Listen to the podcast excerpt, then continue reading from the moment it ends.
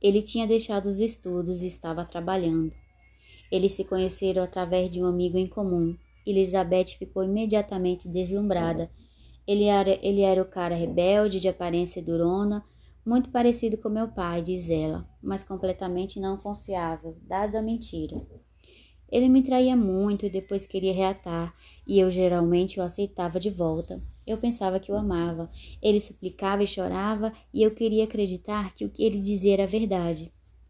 Quando tinha 17 anos, ela ficou grávida. Ela foi até uma clínica para fazer um teste de gravidez, e eles imediatamente lhe apresentaram a opção do aborto. Quando saí de lá, estava assustada. Eu sabia que Tony ficaria bravo por saber que eu estava grávida.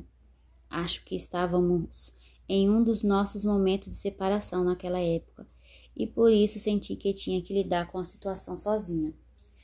A primeira pessoa a quem ela contou foi sua tia, que a encorajou a contar a seus pais. Seu pai imediatamente recomendou um aborto, e Tony fez o mesmo. Mas sua mãe e seu padrasto ajudaram Elizabeth a tomar sua própria decisão. Por fim, ela decidiu contra o aborto, para surpresa e preocupação de seu pai.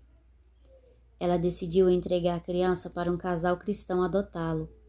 Apesar de eu não estar vivendo a fé cristã, eu queria que essa criança tivesse pais cristãos, diz ela. Então a mãe de Elizabeth telefonou para um advogado que ela conhecia e que lidava com adoções privadas. Enquanto aguardava o telefone, uma mulher chamada Lisa estava conversando com esse advogado na outra linha.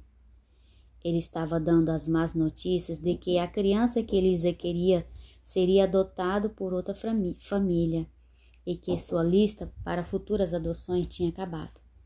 Ele falou para Lisa que não tinha mais outras fontes.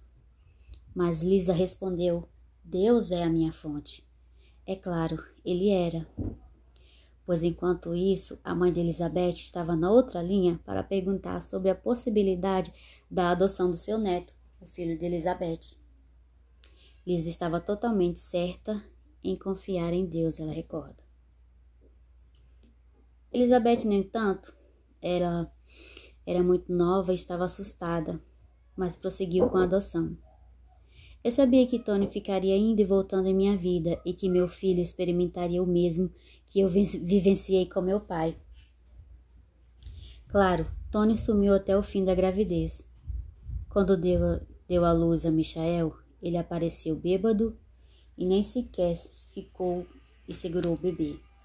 Eu fiquei muito abalada, mas estava muito grata por ter minha mãe lá. Imediatamente depois, ele fez todo tipo de ameaça sobre contratar um advogado, mas como eu esperava, tudo não passou de ameaças vazias.